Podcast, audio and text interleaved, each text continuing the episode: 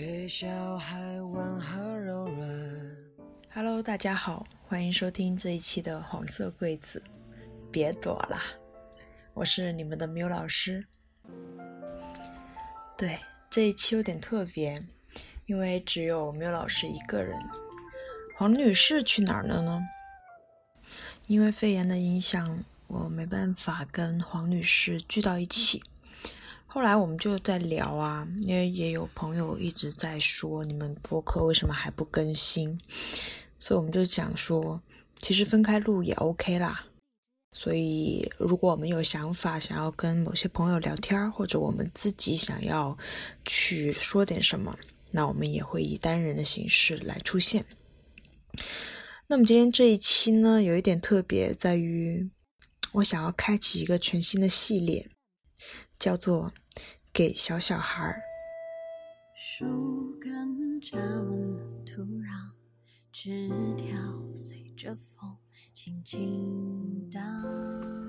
这个系列，一句话来讲，就是我很想要给我未来的孩子说点什么。哇，这句话说出来，我现在都有点紧张。生孩子这个命题对我来说，我很小的时候，我一直以为我会有家庭、有婚姻、有孩子，对这一切的想象还是挺丰富的。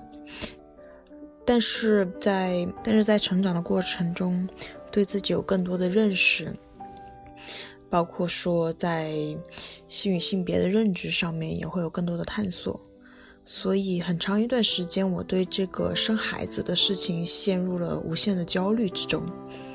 一方面，我好像我知道小时候的我是一直在期待这件事情的，但是长大后的我好像某个声音在说。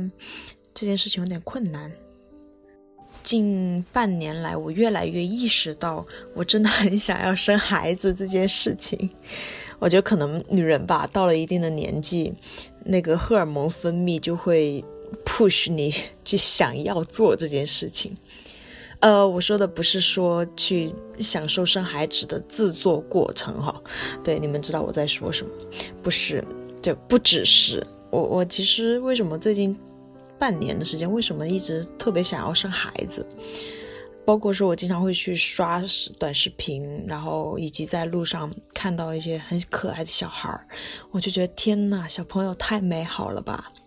我就因为我觉得陪伴小孩长大的这个过程是很美好的，它特别像我一直想做但是没有做成的一件事情，就是特别像人类学家，他去观察，他去。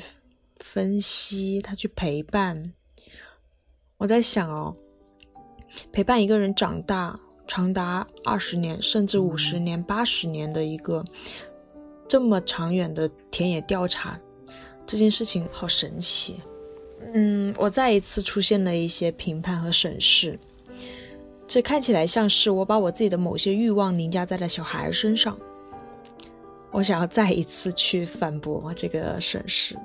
我觉得我没有，我猜测我是一个很宽容、很大度的母亲。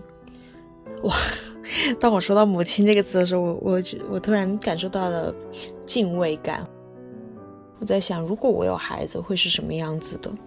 包括说，在小时候，我一直就会去思考一个问题，就是如果我是我妈，我会怎么对待我自己？也会有一些决心说，我将来的孩子一定不要像我现在这样。小时候会有很多很多个这样的瞬间。对，最开始我其实只是想说，我好想要把这些对小孩将来想说的话记下来，是以书信的形式，以 vlog 的形式，以声音的形式，还是什么？我就一直没有想好。但后来想，嗯，我们不就是很现成有个黄色柜子嘛？那不然就直接在这这里开个系列好了。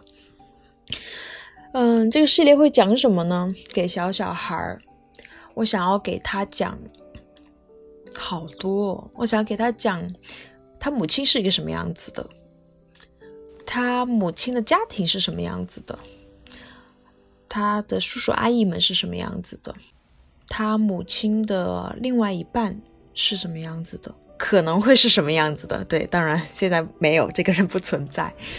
嗯，然后想要告诉他这个世界是什么样子的，想要告诉他你可以成为什么样子，还是要告诉他，当你遇到一些什么事情的时候，你可以怎么去处理。当然，你也可以可以选择不按照我说的去处理，等等等等吧。这个系列可能大多数是我一个人的自言自语，可能就是想到哪说到哪。而且，honestly，我觉得很可能我我我我发完以后，某一天我都会后悔，说小孩你别听，你别听，太可怕了。我不知道，在我二十五岁这个年纪里面讲出来给小孩的话，跟我真正到。我决定要生育，决定要养育这个孩子的时候，想要传授给他的那些东西会有多大的改变？当然，我也很期待这些改变。这就是我为什么想要陪一个小孩长大，因为我感觉很像是我重新去过过走一遍人生这个旅程，去重新再玩一次人生这场游戏。当然，我更多的不是我自己去玩，而是我去目睹这一切的发生。我觉得这个目睹本身很美，很有价值。我很想要去看看一个孩子在一个月以前是什么样子的，在一岁以前又是什么样子的，在三岁之前他会有什么很神奇的哲学家想法，很天真的样子，甚至很无理的需求。我不知道，但我觉得这个过程很像是让我又重新活了一遍，所以我很期待这一切的发生。